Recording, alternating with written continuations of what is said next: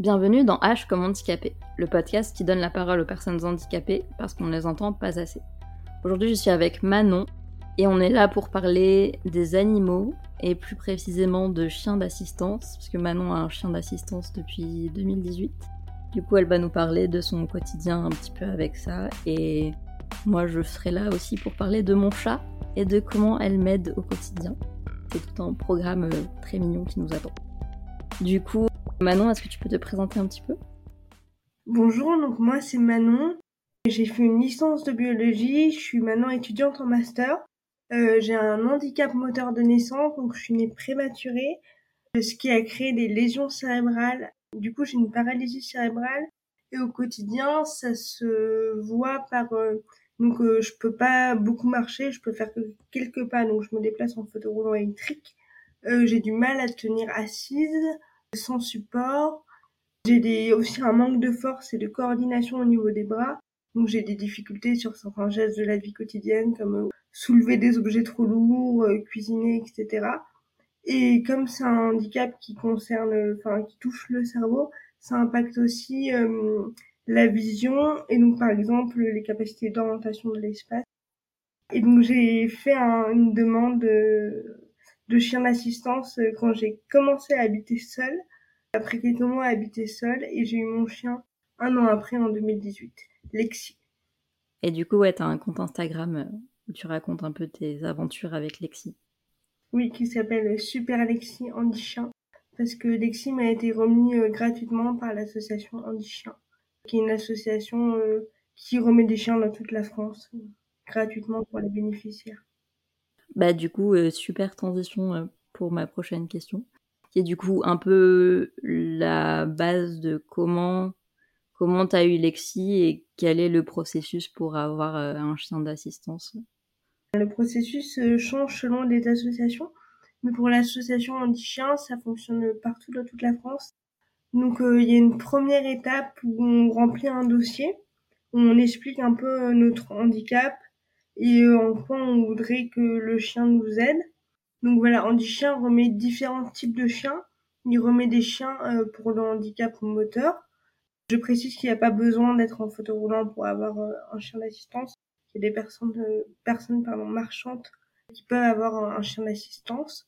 Il y a des chiens d'assistance dits d'éveil, plutôt pour les enfants. il y a des chiens d'assistance pour les personnes autistes. Il y a des chiens d'assistance pour la détection de crises d'épilepsie. Il y a aussi euh, des chiens d'accompagnement euh, social, qui sont des chiens remis à des personnes valides, euh, comme des kinés, des infirmières, pour que le chien travaille en structure. Il y a des chiens aussi, plus récemment, d'accompagnement judiciaire et de, de soutien à la réussite scolaire. Donc voilà, différents types de chiens que Chien peut remettre.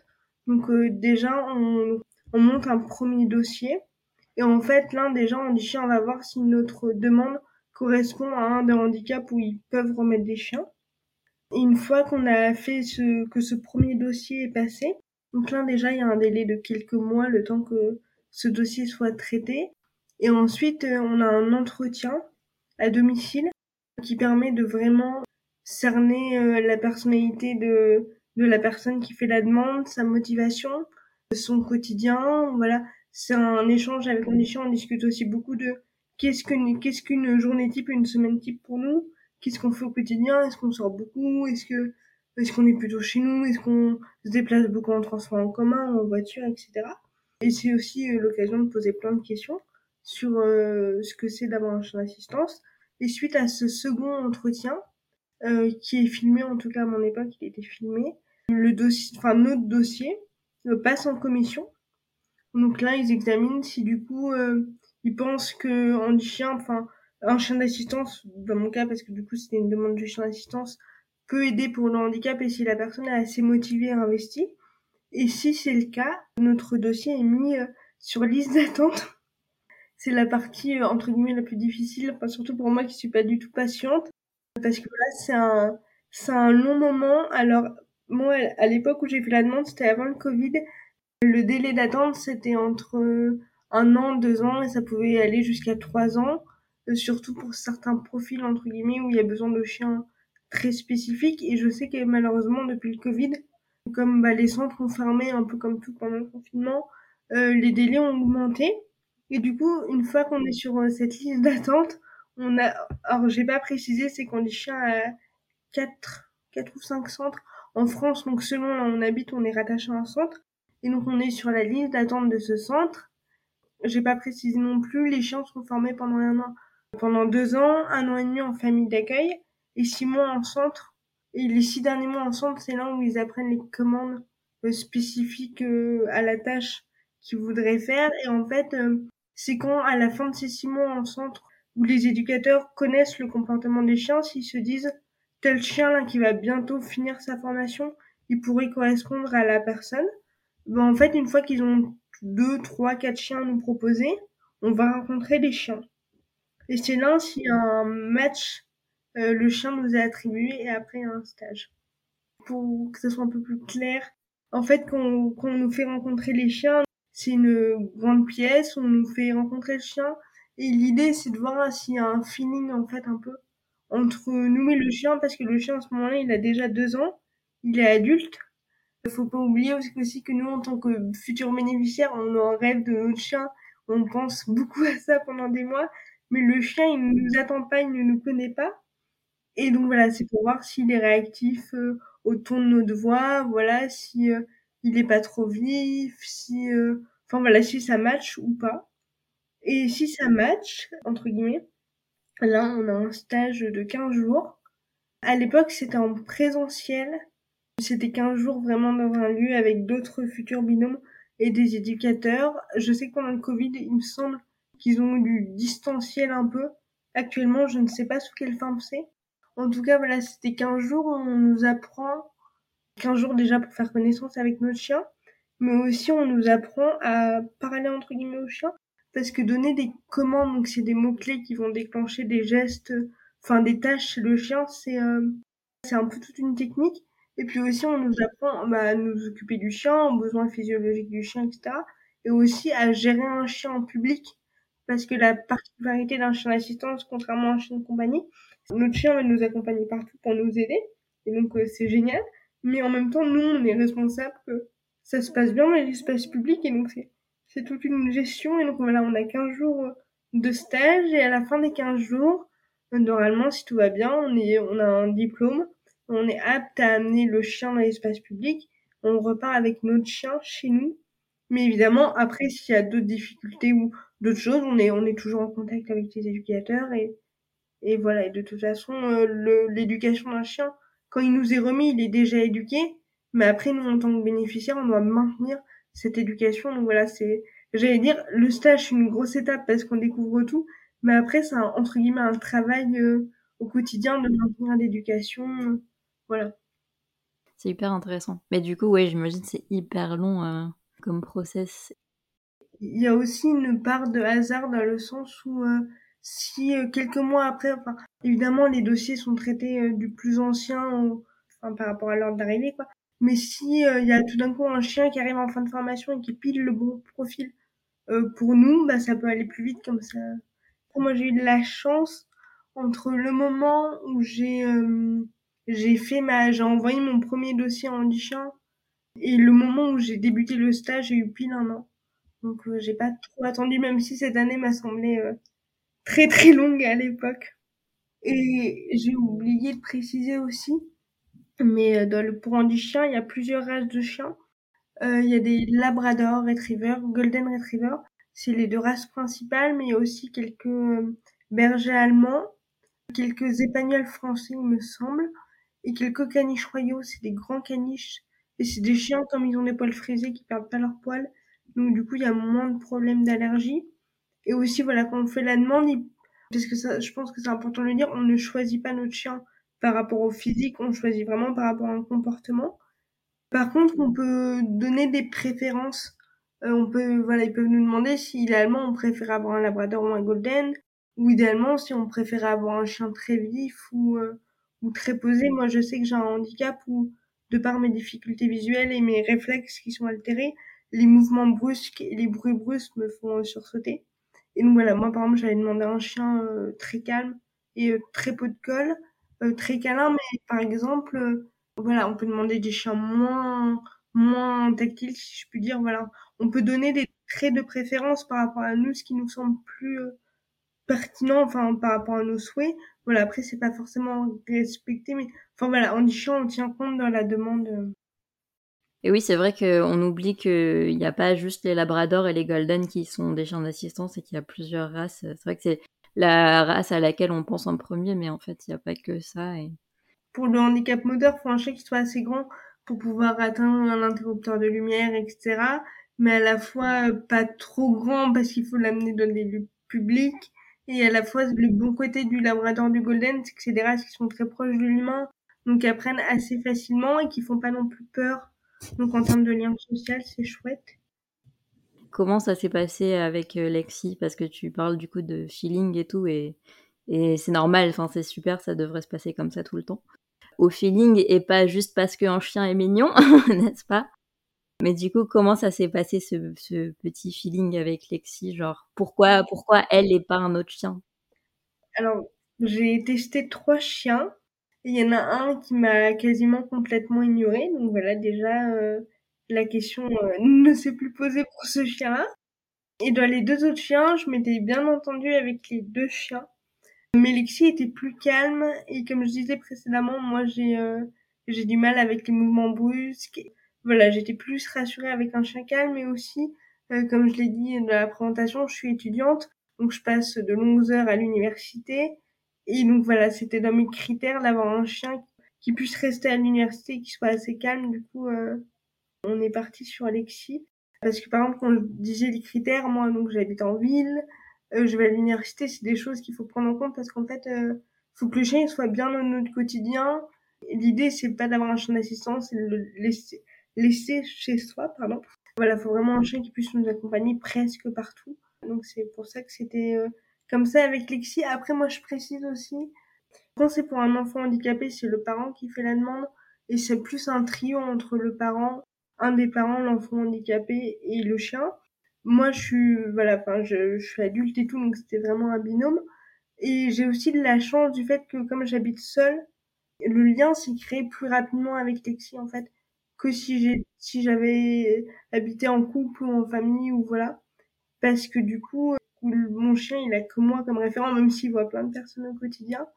Donc ça a créé le lien plus vite parce qu'au départ, ce qui peut arriver si le chien arrive dans une famille, c'est qu'au départ, il sait pas forcément euh, qui est son référent en fait. Le chien il peut être proche de tout le monde.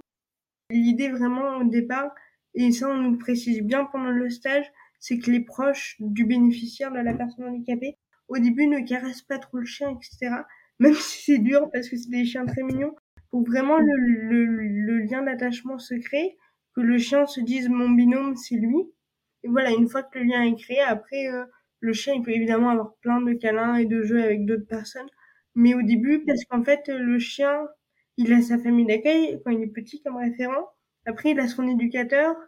Et après, il a nous, donc faut rechanger, donc faut un petit temps pour que voilà, le chien comprenne euh, son nouvel environnement.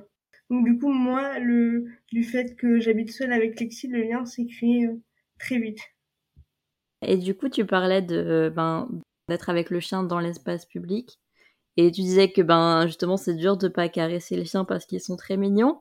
Mais je sais que ça arrive souvent euh, que justement les, les, gens dans la rue ou quoi comprennent pas que c'est des chiens de travail et des chiens d'assistance et qui veulent quand même les caresser. Du coup, est-ce que ça t'est arrivé des trucs comme ça? Plein de fois. Euh, le premier truc que je dirais, c'est que c'est vraiment c'est dangereux de caresser un chien d'assistance il faut demander avant, enfin pour tous les chiens, mais surtout pour les chiens d'assistance, il faut demander à la personne handicapée, enfin au bénéficiaire, si elle est d'accord. Et si elle dit non, ou que si vous caressez sans demander, c'est euh, c'est vraiment dangereux. Je donne un exemple très bête, mais un, chien, euh, généralement un chien d'assistance, ils adorent les gens. Enfin, si un chien, en gros, on le caresse trop dans la rue, il va se dire, dès qu'il y a un passant, une caresse. Ça veut dire que le chien, faut imaginer, il est accroché au fauteuil roulant manuel s'il tire, parce qu'il a associé que quand il y a un passant, il peut avoir une caresse qui tire vers la personne, il peut renverser un fauteuil roulant manuel. Euh, si moi, un autre exemple, je fais tomber ma carte bleue dans la rue et que le chien il est en train d'être caressé, bah, il va pas me ramasser ma carte bleue parce qu'il pourra pas se concentrer. si c'est quelqu'un qui me vole ma carte bleue, c'est gênant.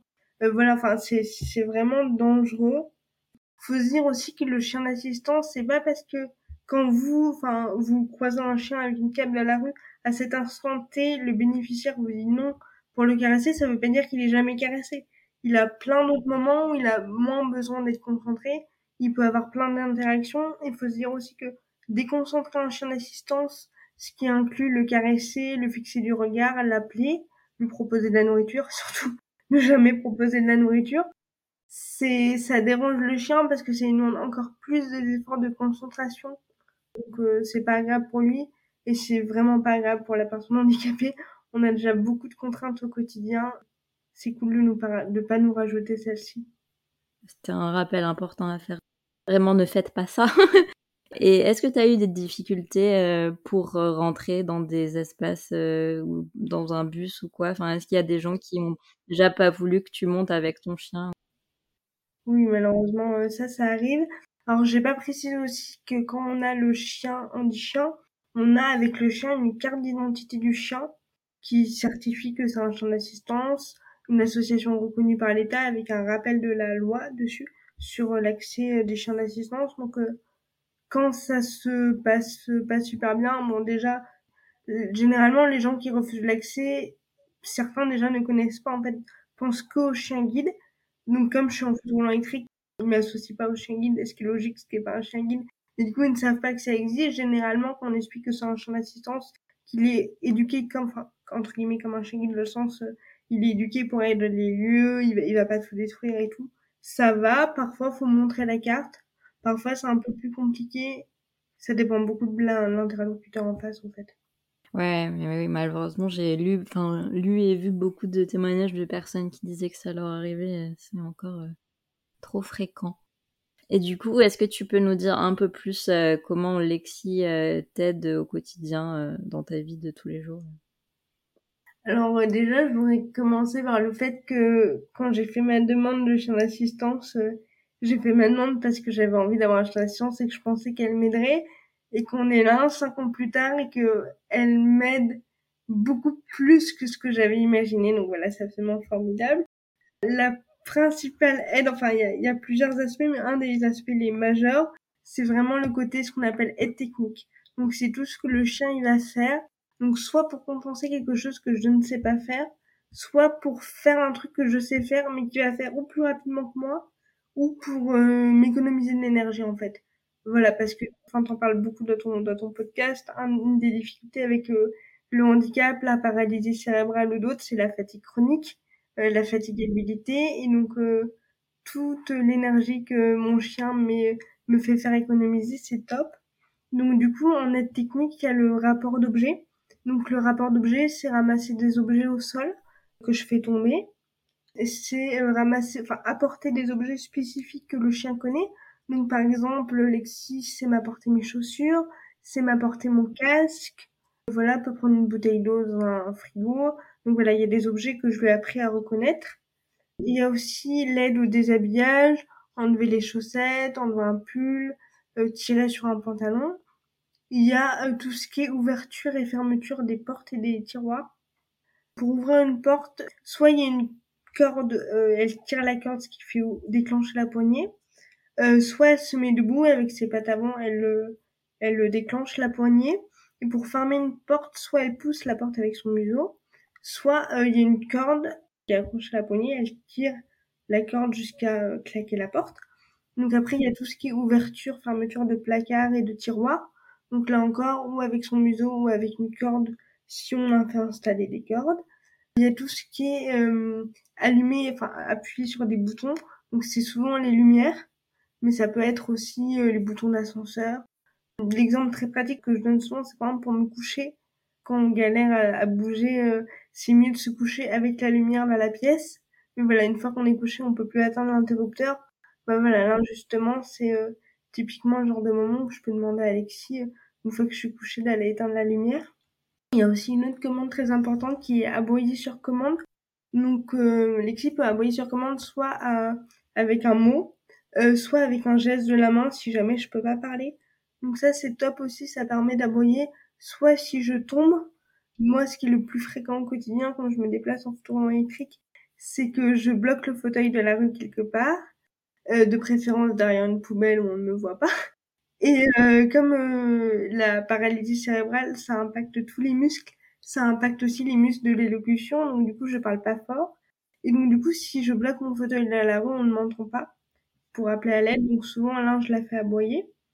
Il y a aussi, euh, je suis en train de réfléchir pour avoir la, la liste la plus exhaustive de choses, il y a aussi tout ce qui est maintien de position, pardon, donc tout, sait s'asseoir, se coucher, rester à un endroit. Elle sait aussi faire ses besoins sur commande. C'est très important pour pouvoir l'emmener dans des lieux publics. Si par exemple je vais au cinéma, voilà, je lui demande de faire ses besoins avant d'arriver au cinéma euh, pour pas avoir avoir besoin de sortir pendant le film. Donc euh, voilà, je pense que j'ai fait le tour d'une grosse partie des commandes. Donc ça c'est pour l'aide technique qui est vraiment euh, la majeure partie de son travail. Et après, euh, il y a euh, le côté euh, aide, enfin favoriser le lien en fait social, parce que du coup quand on a un chien, c'est un chien tout mignon, et donc voilà quand on arrive quelque part où le premier contact peut être difficile avec le handicap parce que le le fauteuil, à fortiori le fauteuil électrique peut faire peur, et du coup bah, le fait qu'un chien, les gens viennent me parler du chien et puis en fait ils viennent me parler, en fait, ils ont moins peur de handicap. Donc ça, c'est très chouette. Après, il y a aussi euh, le côté, euh, ce que j'appelle les contraintes positives. Donc euh, moi, avec le handicap, je vis avec la fatigue chronique et la douleur chronique. Le fait de devoir sortir un chien, ça aide parfois à structurer le quotidien qu'on a eu très mal et qu'on a passé une nuit blanche. De devoir se dire le matin, on sort le chien et que le chien est tout content de sortir, c'est chouette. Après, il y a aussi ce que j'appelle mon coach sportif canin. Alors du coup, avec la paralysie cérébrale, il y a de la rééducation, généralement depuis les premiers mois ou les premières années de vie. Et voilà, quand on est adulte et qu'on a fait de la rééducation euh, pendant plus de 20 ans, euh, c'est un peu lassant. Parfois, c'est compliqué de se motiver à faire euh, de la rééducation. Donc du coup, Lexi, c'est vraiment un truc chouette parce que je peux l'intégrer à mes séances de kiné. Voilà, je peux par exemple j'ai un truc euh, lancer la balle et euh, voilà, elle va me la, elle va me la chercher, ça, ça l'amuse beaucoup. Si je fais du renforcement musculaire, elle, va aller chercher mes poids au début de la séance et me les ramener.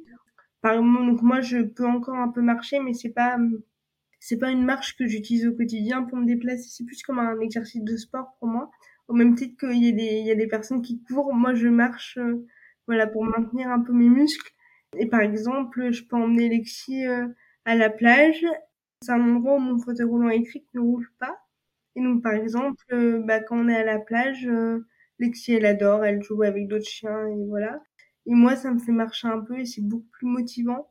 Donc voilà, donc ça, c'est un aspect euh, très chouette. Et le dernier aspect où Lexi m'aide, alors elle n'a pas été formée pour, mais c'est quand même une, une, grosse aide pour moi, c'est que du coup, comme je le disais au départ, comme mon handicap, c'est des lésions cérébrales et que ça impacte euh, mes capacités neurovisuelles, euh, j'ai des difficultés à m'orienter dans l'espace.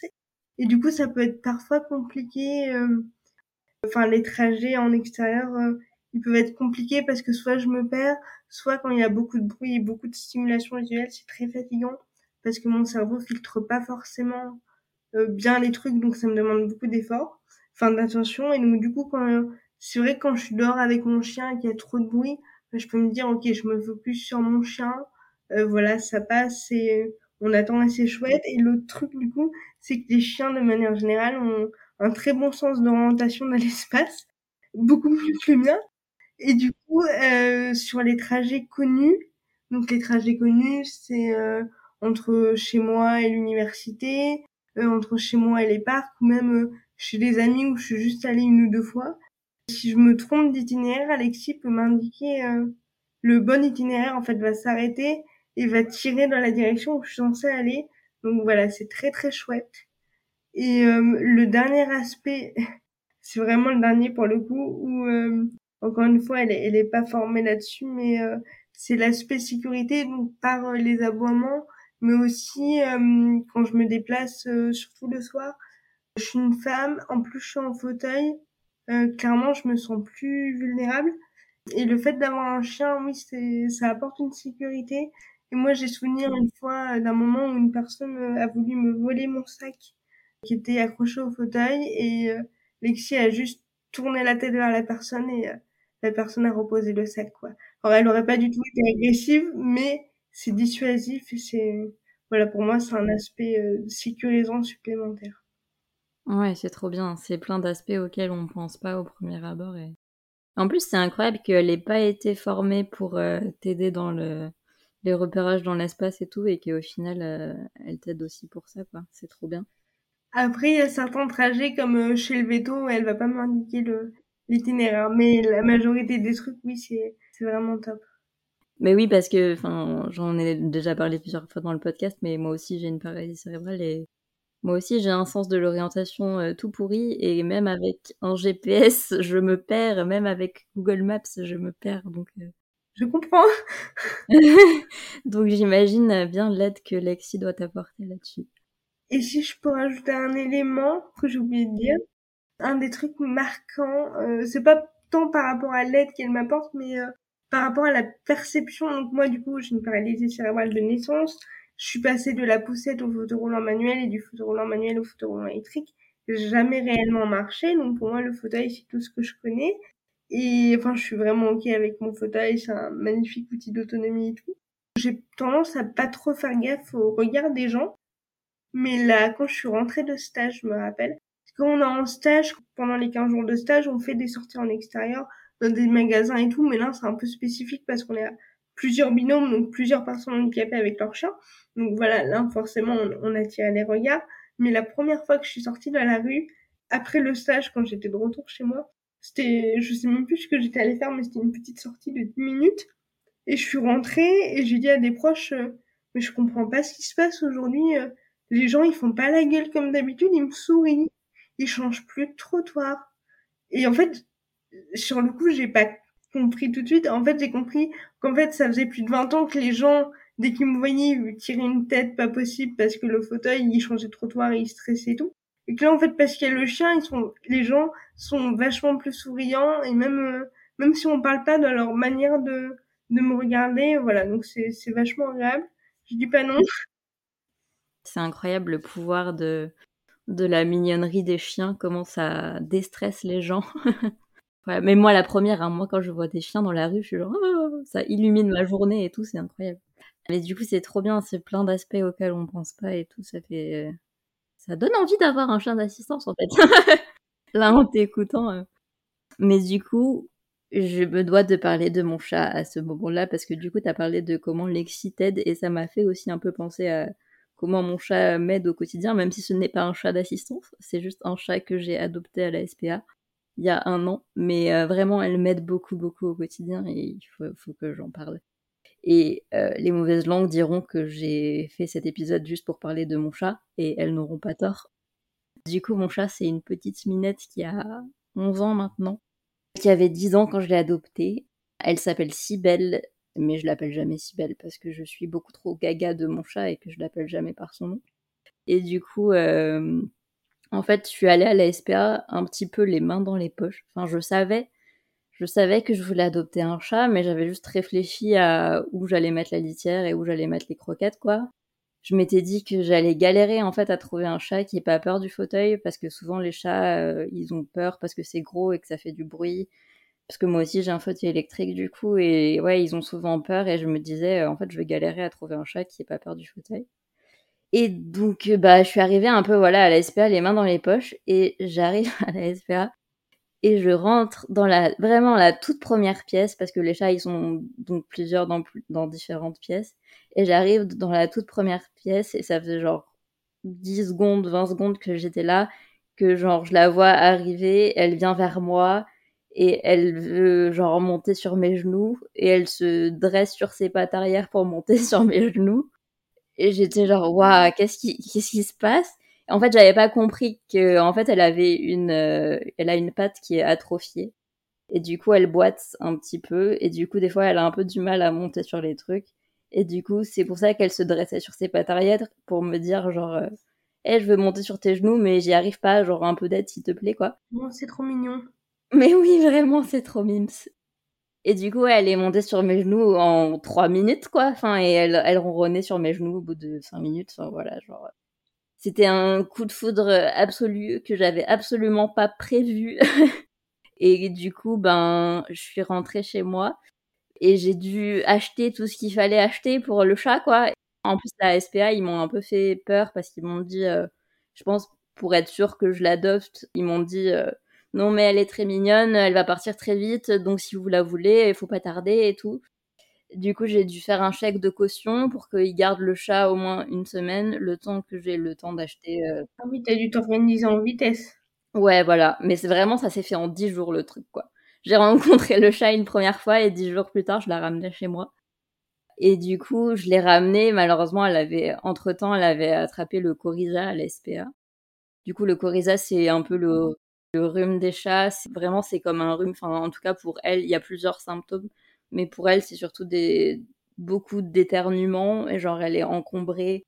Souvent elle tousse, elle a du mal à respirer. Enfin, c'est des choses un peu comme ça. Et du coup, à l'ESPA, il m'avait dit euh, Oui, non, mais vous inquiétez pas, ça va passer tout seul, euh, tout ça. Euh. Et en fait, non, c'est absolument pas passé tout seul. Et c'est devenu complètement chronique. Et maintenant, elle, voilà, elle vit avec ça au quotidien. Donc c'est un chat handicapé et malade chronique. Donc elle a tout à fait sa place dans ce podcast. Et vraiment, euh, en fait, pour dire à quel point elle m'aide au quotidien, enfin en fait c'est incroyable. Je savais en fait que ça allait faire, que ça allait être une présence. Mais un peu comme toi avec euh, Lexi, vraiment je m'attendais pas à ce que ce soit à ce point. Déjà c'est hyper basique et je pense que beaucoup de personnes qui ont des chats le savent. Mais au niveau de l'anxiété et de comment la ronron thérapie, comment le ronronnement des chats, ça joue sur l'anxiété, c'est tellement euh, incroyable. Enfin, juste sur le moral en général, en fait. Euh. Et puis, même sur, ouais, sur ce que tu disais un peu sur le fait d'avoir un rythme. Genre, le maintenant, le matin, je me lève et je vais donner à manger à mon chat, quoi. Et c'est vraiment une routine que j'ai mis en place avec elle. Et c'est un rythme que j'avais pas avant parce que en plus d'avoir une paralysie cérébrale, j'ai aussi un trouble de l'attention et du coup, euh, les personnes qui ont un TDAH sauront que garder un rythme c'est très compliqué. Et avec elle, ouais, pour le coup, ça m'a vraiment donné un rythme qui est un peu plus stable, même si ça part un peu toujours dans tous les sens, mais en tout cas, ouais, ça donne une routine que que j'avais pas avant. Ça plus le fait que ben en fait, je suis très souvent chez moi Surtout en ce moment parce que j'ai plus de. Enfin, en fait, la batterie de mon fauteuil ne tient plus. Ça, c'est horrible. Ouais, c'est vraiment trop chiant. La batterie de mon fauteuil tient genre 3 euh, km. Du coup, je suis très très limitée dans mes déplacements et du coup, je reste souvent chez moi. Et du coup, je suis assez isolée. Et maintenant que je parle d'elle, elle va gratter dans sa caisse, bien sûr. Évidemment. Non, mais là, genre, c'est rigolo parce que tout à l'heure, t'as commencé à parler, puis elle s'est réveillée, genre, elle était pleine d'énergie. Je suis désolée de te dire que de mon côté, Lexi fait la sieste et elle a l'oreille qui pend hors de son panier, elle ronfle. Elle est pas très intéressée par euh, notre sujet de discussion, mais bon. Non, mais c'est pas grave. Vaut mieux, vaut mieux du silence plutôt qu'un chat qui fait du bruit, n'est-ce pas, euh, Madame Sibelle Non, mais du coup, euh, je sais plus ce que je disais tu parlais du fait que ce soit une présence et que euh, tu avais des problèmes de fauteuil et c'est là qu'on va nous avec le handicap, le confinement, c'était pas que pendant le Covid. On connaissait toute notre vie entre les problèmes de fauteuil et les problèmes d'accessibilité. Mmh, mmh, c'est clair, c'est clair. Ouais, et du coup, en ce moment, euh, c'est quand même assez dur mentalement, quoi. Vraiment, je pense que si j'avais pas ce podcast pour m'occuper et si j'avais pas mon chat pour euh, me adoucir mes journées, vraiment, ça serait vraiment compliqué. Du coup, c'est c'est vraiment une, une, présence. Je pense que les personnes handicapées qui sont isolées au quotidien et qui ont des, des animaux, je pense que c'est vraiment quelque chose que des personnes valides peuvent pas comprendre. C'est à quel point ça change la vie d'avoir euh, un animal chez soi, quoi. Et je me permets de rebondir parce que tu parles d'animaux de compagnie. J'en ai pas parlé parce que moi j'ai que dans mon quotidien. Mais c'est totalement possible d'avoir des animaux de compagnie, euh, chiens, chats, euh, autres, euh, et de faire une demande de chien d'assistance en plus. C'est pas du tout incompatible. On peut avoir un chien d'assistance, un chien de compagnie. Par contre, il faut le mentionner parce que par exemple, moi, mon golden a gardé quelques instincts de chasse Donc voilà, si j'avais eu des rongeurs de compagnie, euh, ça aurait pas vraiment été compatible. Mais s'il y a d'autres chiens, etc., ils font en sorte de d'attribuer des, des animaux qui sont compatibles et dans ce cas-là, il faut rencontrer le possible chien d'assistance avec euh, le chien de la maison. Donc euh, voilà, c'est pas une contre-indication. Ok, non mais c'est bien de c'est bien de le préciser. Par rapport aux commandes, j'ai oublié de le dire parce que c'est pas vraiment en termes d'aide à proprement parler par rapport au handicap, mais c'est quand même important. Surtout comme moi, qu'on est assez limité dans mes mouvements. Enfin moi, c'est un truc qui m'inquiétait avant enfin avant que je fasse la demande de comment pouvoir gérer un chien en fait euh, au quotidien parce que je suis restreinte dans ma force des bras, dans ma capacité à me à me baisser, à bouger le dos, etc. Et en fait, le chien, il est autonome dans le sens où il est capable de, justement, j'y pensais parce que je parlais de ton chat, de monter sur mes genoux pour que je lui mette son harnais, de passer la tête dans sa cape ou dans son collier, de rapporter sa laisse quand elle est par terre. Il s'assoit avant de manger pour pas sauter sur la personne qui tient la gamelle si c'est moi, voilà, pour pas me bousculer. Donc voilà, le chien sait faire plein de choses qui fait que on peut gérer un chien avec un handicap euh, important. Et aussi, euh, les chiens sont des chiens cool, donc s'il y a besoin que des auxiliaires de vie fassent des gestes et des soins, euh, bah voilà, le chien il sait aussi se laisser euh, manipuler. Et je l'ai pas précisé, mais ça me semble important. Euh, le chien nous est remis à nous, personnes handicapées, gratuitement, alors que sa formation coûte 15 000 euros en tout. Peut-être même plus maintenant, ça a dû augmenter. Par contre, euh, les frais euh, du quotidien, donc les jouets, la nourriture et les frais vétérinaires sont à notre charge. Voilà faut y penser avant. Après, on peut avoir une aide de la MDPH, donc une PCH, aide animalière spécifique de 50 euros par mois pour la nourriture. Voilà.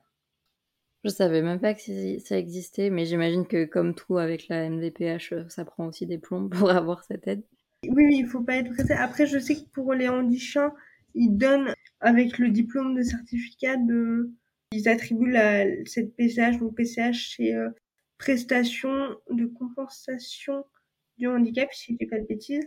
Euh, il la donne sans difficulté, si ce n'est les délais. Et je sais qu'il y a d'autres associations aussi, où euh, c'est des associations, mais je sais plus le statut de l'association qu'il faut pour que ça déclenche aussi cette aide MDPH. Parce que j'y pense, en termes de frais du chien, on a le droit d'accéder partout avec notre chien. Donc je pense par exemple au train ou à l'hôtel, sans facturation supplémentaire.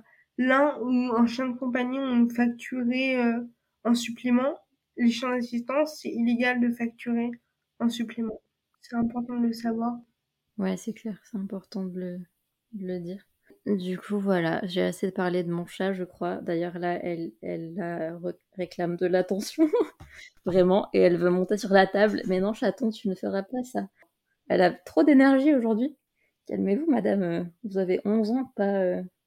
D'ailleurs, c'est une des raisons pour lesquelles je voulais pas adopter de chaton. Enfin, je m'étais pas trop préparée euh, à ce que ce soit aussi rapide d'adopter un chat, mais je savais déjà que je voulais pas adopter un chaton parce que les chatons, c'est beaucoup trop d'énergie et que ça aurait été trop pour moi à gérer. Et je m'étais dit, mais imagine, t'enregistres le podcast et le chaton, il fait tomber un truc par terre. Enfin, genre, du bruit et tout. Enfin, non, non, non. Euh, du coup, je, je, suis très bien avec mon vieux chat euh, malade chronique. Euh, voilà. on a vraiment un niveau d'énergie qui est assez similaire au final. Du coup, on, est, on est bien calé là-dessus.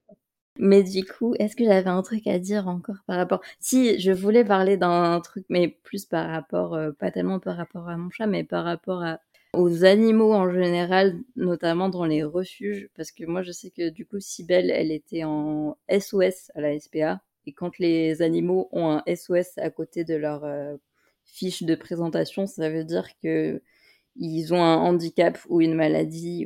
Et encore une fois, Sibelle, elle boite juste légèrement parce qu'elle a une patte qui est un peu atrophiée, mais genre ça la gêne absolument pas au quotidien. Elle vit sa vie de chat et voilà quoi. Enfin, elle a juste un, petit petit handicap euh, à, peine visible qui va sûrement euh, se détériorer en vieillissant, mais pour l'instant, elle vit très bien comme ça. Mais euh, juste pour ça, elle était en SOS et on sait que les animaux qui sont malades ou handicapés euh, dans les refuges, c'est souvent les euh, animaux qui sont le moins adoptés, n'est-ce pas? Parce que les gens, ils sont souvent pas prêts à adopter des animaux malades et ils veulent pas et machin. J'ai juste envie de dire, arrêtez de mettre votre validisme sur les animaux en fait. Arrêtez de, de déverser ça sur les animaux parce que en fait, si vous n'êtes pas prêt à adopter un chat et si vous n'êtes pas prêt ou un animal n'importe lequel à ce que votre animal tombe malade, bah en fait, n'adoptez pas d'animal en fait parce que ça peut arriver n'importe quand à n'importe quel moment. C'est une responsabilité et il faut s'attendre au fait que euh, votre chat ou votre chien ou peu importe peut tomber malade et voilà, petit rappel que adopter un animal, ce n'est pas un truc qu'on fait sur un coup de tête. C'est un truc qui doit être réfléchi et qu'on n'adopte pas des animaux juste parce qu'ils sont mignons. Arrêtez d'offrir des animaux à Noël là sans demander l'avis de la personne avant. Il y a des, des tas d'animaux qui sont abandonnés en refuge parce que les gens réfléchissent pas avant. Et les refuges, ils sont débordés. Du coup, les animaux, ils attrapent des maladies. Et c'est comme ça qu'on se retrouve avec un chat malade chronique réfléchissez avant d'adopter des animaux, quoi, vraiment. C'est pas des jouets, c'est des êtres vivants, et euh, voilà. Je me permets de rebondir par rapport à ce que tu dis par rapport au choix d'adoption. Alors, euh, quand c'est un handicap, c'est pas une adoption d'un sens classique. Euh, néanmoins, moi, je dis toujours qu'un chien d'assistance, avant d'être un chien d'assistance, c'est un chien. Un chien d'assistance, même aussi parfaitement éduqué soit-il et aussi formidable et génial, on a avant tout les contraintes d'un chien dans un quotidien. Donc si on ne peut pas, ne veut pas, on n'a pas l'énergie d'avoir les contraintes d'un chien, il ne faut pas avoir de chien d'assistance parce que un chien d'assistance, c'est faut le sortir régulièrement pour ses besoins. Faut l'emmener chez le veto, il peut tomber malade, euh, même enfin des, petites maladies, des otites, des trucs, voilà, enfin, c'est des contraintes. Tous les chiens, d'autant plus les chiens d'assistance qui sont concentrés une grosse partie de la journée, il leur faut des moments, ce qu'on appelle la détente entre guillemets, donc c'est des moments où le chien est en liberté, où euh, il peut aller courir, sauter, nager, jouer avec d'autres chiens. Ils ont besoin de voir des congénères. Donc ça prend du temps. C'est en moyenne trois détentes par semaine. Parfois, euh, on a eu une journée où le chien était extrêmement concentré. On a fait, euh, je sais pas, des heures de train dans la journée. Il y aura des détentes en plus. Voilà. Après, parfois, euh, le chien, voilà, on fait une détente en moins, mais enfin, c'est plusieurs détentes par semaine. Le chien, c'est des contraintes. C'est pas un robot. Il y aura des moments où il a pas envie de il, pas envie de faire telle commande entre guillemets, voilà. Il y a certaines textures, ils aiment moins pour ramasser certains objets, il faut les faire retravailler ça. Et aussi, euh, si par exemple, quand on fait sa demande de chien d'assistance, qu'on est sur liste d'attente et qu'il y a un événement qui se passe dans nos vies, euh, on déménage, on change de région, on a un enfant ou je sais pas quoi, ou le handicap évolue, on peut recontacter Andy Chien et mettre à jour notre demande quand nos besoins évoluent. Merci pour tous ces. Vraiment, c'est hyper. Euh, je savais que c'était calé sur le sujet, mais là, c'est vraiment hyper complet. Est-ce que tu veux qu'on parle de la retraite du chien? Bah, pourquoi pas? Oui, c'est vrai, c'est un sujet aussi, clairement. C'est pas mon sujet préféré, mais c'est important. Pour d'autres associations, c'est différent. Mais chez Andy Chien, le chien nous est remis vers deux ans. Donc voilà, un chien adulte vers 18 mois, donc il est déjà adulte. Euh, il est déjà euh, complètement éduqué, c'est-à-dire qu'il connaît les commandes, il est voilà, il est apte à aller dans les lieux publics dès qu'on l'a. Après la mise à la retraite, ça dépend des chiens parce que c'est comme chez les humains, il y en a qui ont une santé plus fragile que d'autres. Euh, c'est vers entre 8 et 10 ans généralement. Il y a plusieurs possibilités de mise à la retraite. Il faut savoir que quand le chien est mis à la retraite, il perd ses droits d'accès au lieu public. En fait, il devient un chien de compagnie. Donc soit il reste chez la personne handicapée, mais il n'aide plus, il ne fait plus de commandes et c'est un chien de compagnie. Euh, soit il passe sa retraite chez un proche de la personne handicapée. Euh, par exemple, si la personne handicapée peut pas gérer un chien euh, qui ne peut plus marcher ou très difficilement, mais voilà qu'une personne de sa famille est disponible pour avoir un chien, ça permet que la personne handicapée reste en contact avec son chien. Et si la personne handicapée ne peut pas le garder, qu'il y a personne dans son entourage qui a envie d'avoir un chien, le chien est proposé euh, à la famille d'accueil, enfin à sa famille d'accueil quand il était petit. Et si la famille d'accueil ne peut pas, ne veut pas, n'est pas disponible, il y a des familles qui contactent Andy Chien pour avoir des chiens à la retraite. Et j'ai oublié un point très très important, j'aurais dû commencer par ça. Mais l'épisode n'est pas fini, donc c'est bon. si on a des chiens d'assistance, c'est grâce à un, travail bénévole des familles d'accueil, notamment de la famille d'accueil de Lexi, que je remercie encore une fois. Pour les familles d'accueil, la séparation est dure. En tant que bénéficiaire, nous, on se doit de maintenir un contact avec la famille d'accueil. On n'habite pas forcément dans la même ville, mais on donne des nouvelles. Et donc voilà, la, famille d'accueil euh, n'a pas du jour au lendemain plus de nouvelles du chien. Ça me semble important de le dire pour ceux qui voudraient être famille d'accueil peut-être. Ça, c'est la mise à la retraite. Et après, on peut refaire une demande de chien d'assistance ou pas. Et on peut avoir euh, un chien actif d'assistance et un chien à la retraite chez soi. Euh, c'est possible. Merci beaucoup d'avoir parlé de tout ça. Vraiment, c'est top. C'est hyper complet et, et ça donne plein d'infos auxquelles on pense pas euh, quand on pense aux chiens d'assistance. Du coup, mon avant-dernière question, avant qu'on arrive à la question recommandation culturelle, est-ce que tu aurais des conseils du coup pour les personnes qui pensent euh, avoir un chien d'assistance un jour? Déjà le, choix de l'association. moi j'ai fait le choix de l'association Only Chien parce que c'est une association qui remet un chien déjà éduqué. Mais en fait, on n'est pas propriétaire du chien chez Andy Chien. On est le gardien du chien, mais pas son propriétaire légal. Andy Chien reste son propriétaire légal. Il y a d'autres associations très rapidement qui fonctionnent différemment où c'est le bénéficiaire, la personne handicapée qui achète son propre chien de la race qu'elle souhaite et qui, avec un éducateur, va éduquer son chien à l'assistance et après va passer un certificat qu'elle aura ou pas, si le chien est apte ou pas à devenir chien d'assistance, sachant que si le chien n'est pas habilité, elle aura son chien de compagnie. Voilà. Donc déjà de réfléchir à l'association qu'on souhaite contacter, se demander aussi si on est OK pour faire un choix de la durée, parce qu'un chien d'assistance, on l'a plusieurs années, une dizaine d'années. Du coup, l'espérance de vie d'un Golden Labrador, c'est 10-12 ans. Donc, euh, c'est un choix de la durée. Et puis, de bien réfléchir aussi à son, enfin, à son mode de vie, en fait, et aux, entre guillemets, aux contraintes qu'on va imposer au chien, dans le sens, est-ce qu'on se déplace avec telle ou telle technique? Est-ce qu'on prend plus la voiture? Est-ce qu'on bouge beaucoup, etc. pour avoir euh, le chien d'assistance le plus adapté en termes euh, de caractère? Donc voilà, et puis de se souvenir que c'est pas un robot. Et c'est ça qui fait aussi que l'aventure avec un chien d'assistance, c'est aussi top. Par exemple, Lexi a plein de choses qu'elle a pris l'habitude de faire dans mon quotidien qu'on lui a pas appris. Par exemple, quand elle me voit mettre mes attelles au pied le matin, elle m'apporte direct les, les chaussures sans que je lui demande. Ou voilà, elle a pris l'habitude dans les lieux publics de repérer mes amis pour moi que j'ai du mal à visualiser quand il y a beaucoup de monde. Voilà, elle tire vers mes amis pour, euh, pour que je les repère? Enfin voilà, il y a plein de choses qu'elle anticipe et ça c'est absolument génial. Et voilà, sinon quoi dire à part que c'est une formidable aventure et que ça permet aussi de rencontrer plein de gens formidables que je salue ici, des bénévoles, d'autres bénéficiaires et que c'est très très chouette. C'est une super aventure humaine et canine. Et là, je parlais tout à l'heure du fait que je que je voulais adopter un chat adulte et pas un chaton parce que je voulais un chat qui soit tranquille. Mais là, elle vient carrément de de monter sur la table et de marcher sur mon ordi pour aller de l'autre côté du canapé. Genre, tu pouvais pas, genre, juste passer du bon côté directement, il fallait que tu passes sur l'ordi. C'était plus drôle de passer sur l'ordinateur. Bah, bien sûr. Non, mais et vraiment, j'ai eu peur que le micro, il tombe par terre et tout. Non, mais vraiment. C'est incroyable parce que, genre, c'est quand même, ça fait un an que je l'ai. J'ai fait quand même plusieurs enregistrements avec elle et c'est la première fois où elle est autant agitée.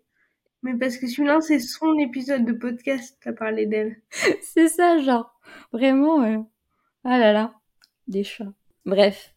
Et eh ben du coup, merci d'avoir donné tous ces conseils et toutes ces infos et tout. C'est vraiment euh, hyper intéressant. Pour le coup, euh, je, je m'étais jamais trop. Enfin, si en vrai, parce que j'aimerais beaucoup avoir un chien un jour, parce que j'adore les chiens aussi. Quand les gens ils demandent ouais t'es plutôt chien ou plutôt chat, les deux, vraiment les deux. Mais c'est vrai que, enfin, je sais pas si j'aurais l'énergie de sortir un chien tous les jours et tout. Mais comme je vois comment en fait elle t'aide vachement et comme elle te fait gagner de l'énergie ou en tout cas ne pas en perdre. On gagne des cuillères. Ouais, voilà, c'est ça. Je me dis euh, peut-être. Mais bon, je me dis déjà pour l'instant, je suis avec le chat. On verra, on verra plus tard quand le chat sera plus là. Je veux pas avoir deux animaux en même temps. Déjà, un, c'est quand même beaucoup de beaucoup de responsabilités et tout, donc euh, deux, ça serait un petit peu trop pour moi. Mais euh, en tout cas, ouais, ça fait bien réfléchir là-dessus et ça donne bien envie. Voilà. Pour ceux qui plus d'informations sur Andy Chien, ils ont un site internet très complet avec plein plein d'informations que j'ai probablement oublié de dire. donc n'hésitez pas, voilà. Du coup, on va passer à la dernière question, qui est la question recommandation culturelle. Du coup, est-ce que tu aurais des recos en lien avec soit le handicap ou les animaux ou les deux, enfin peu importe. Par rapport au, à Andy Chien, il y a Margot, euh, mais j'ai plus son nom de famille, qui a un chien qui s'appelle Jimba, qui a écrit plusieurs romans euh, sur euh, comment son Andy Chien l'aide. donc voilà, je donnerai les titres, je te transmettrai les titres après dont j'ai plus en tête. Qui a aussi une page Instagram avec son chien, voilà. Elle a écrit trois romans de mémoire qui sont, qui sont chouettes. Donc elle, elle a un SED, donc un syndrome d'Ehlers de l'os, et elle a un fauteuil manuel. Et elle a aussi un Golden, voilà, Team Golden. Et l'autre livre euh, que je recommanderais par rapport au handicap et au validisme, dont tu parles souvent dans ton podcast, c'est le livre très récent de Charlotte Puissieux, si je prononce bien son nom, qui est de chair et de fer, et qui explique euh, l'impact du validisme dans notre quotidien de personnes handicapées moteurs et à quel point ça impacte tous les aspects de la vie et aussi à quel point euh, c'est une construction sociale. Donc euh, la très bonne nouvelle, c'est que ça peut se déconstruire. c'est clair. Et c'est bien pour ça aussi que j'ai créé ce podcast et que j'espère que les personnes qui nous écoutent comprendront que le vrai problème, c'est pas le handicap, mais c'est surtout le validisme. C'est pas le fait d'être handicapé, c'est vraiment vraiment toutes les barrières qu'on nous met, euh, tous les bâtons qu'on nous met dans les roues, sans mauvais jeu de mots, pour euh, l'accès à, enfin ouais, à tout quoi. Du coup, oui, merci pour ces recos. Moi aussi, je recommande. C'est vrai que jusqu'à maintenant, je l'ai pas mis dans les recos, mais le livre de Charlotte Puiseux est, est très bien. Il est très, il est assez simple à lire. Il est pas très très long, donc euh, allez-y, foncez. Et il m'a un peu fait penser dans un autre style, mais au livre de Elisa Rojas, euh, Mister T et moi, que j'avais recommandé aussi dans le premier épisode. Où pareil, en fait, euh, Charlotte Puiseux, elle parle beaucoup de son expérience à elle, de comment elle a grandi avec son handicap, tout ça, en tant que femme. Et j'ai pas précisé, mais Charlotte Puisieux, donc du coup, c'est une, elle a une formation de psychologue, elle est en électrique, elle a une SMA, et elle est docteur en philosophie, si je me trompe pas, voilà. Euh, c'est chouette d'avoir quelqu'un de concerné pour écrire sur nous. Ouais, c'est clair. D'ailleurs, euh, petite info comme ça, Charlotte Puisieux, ça a été ma psy pendant quelques mois. Et elle m'a beaucoup aidé à me sortir d'une dépression et d'un burn-out que j'avais fait suite au podcast. parce que, euh, encore une fois, je l'ai redit dans, dans l'épisode précédent, mais ce podcast, c'est beaucoup, beaucoup de boulot et ça m'a fait faire un burn-out. Et Charlotte Puiseux m'a aidé à sortir de ça. Donc euh, voilà, merci Charlotte. Je sais pas si elle écoutera cet épisode, mais si jamais. Et eh ben du coup, merci pour ces petites recos. Bah de rien, merci pour ton podcast. Et moi, attends, moi j'en ai encore quelques-unes qui sont très chouettes d'ailleurs et que je, franchement je sais pas comment je enfin si je sais comment je trouve toutes ces recos mais des fois moi-même je je m'impressionne comment je j'arrive toujours à chaque épisode à trouver des trucs. Voilà c'était un petit euh, lancer de fleurs à moi-même parce que vraiment c'est du taf aussi. Du coup j'ai deux recos dont une BD qui s'appelle Goupil ou Face qui est une BD qui a été écrite par euh, Lou Luby. Et en fait, c'est une BD euh, autobiographique autour du trouble euh, bipolaire. Et du coup, c'est l'autrice qui raconte un peu son diagnostic, surtout son errance de diagnostic et comment elle a été diagnostiquée. Et le lien avec les animaux, en fait, c'est parce que le trouble bipolaire est représenté par un renard et comment elle cohabite au quotidien avec le renard, comment elle arrive à apprivoiser le renard, tout ça, etc. Et c'est vraiment euh, hyper bien fait, hyper euh, éducatif et pédagogique pour euh, les personnes qui veulent en savoir plus sur ce trouble.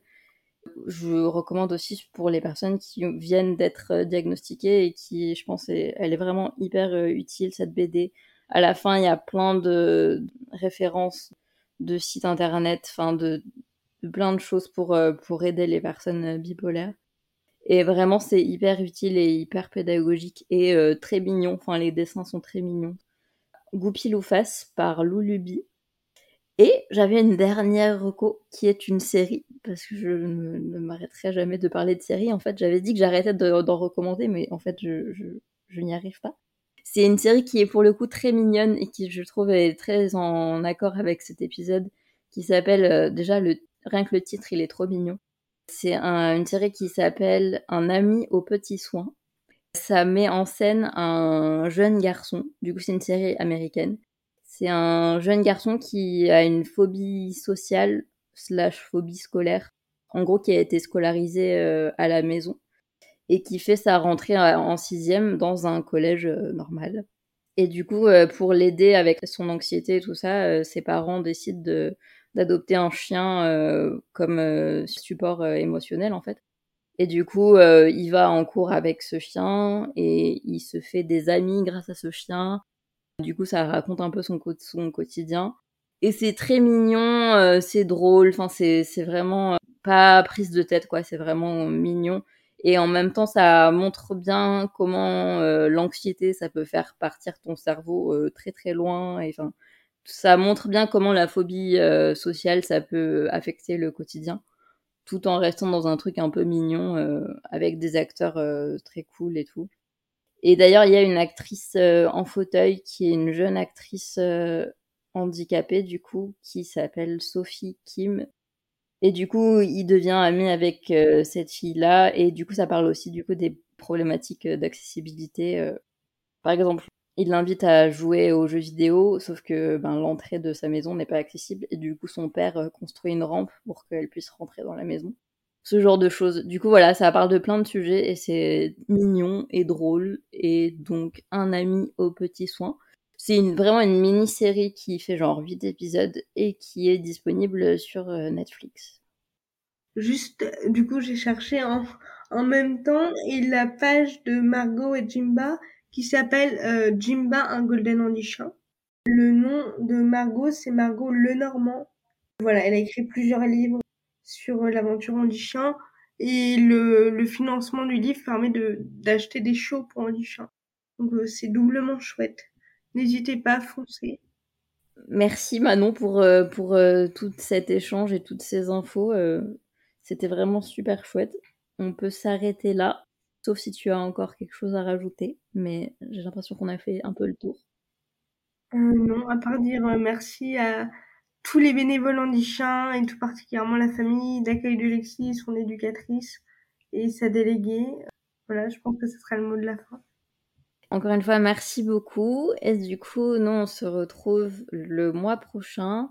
Et là, pour le coup, ce sera un épisode un peu bilan parce que j'arrive au bout de tous les sujets que je voulais aborder. J'ai un petit peu fait le tour. Et du coup, j'ai envie de faire un peu un bilan avec des anciens invités pour savoir quels souvenirs ils gardent de l'enregistrement du podcast et tout ça. Et du coup, pour parler de un peu l'avenir du podcast, parce que les enregistrements à distance, euh, je vais arrêter en fait, parce que je commence à en avoir vraiment marre.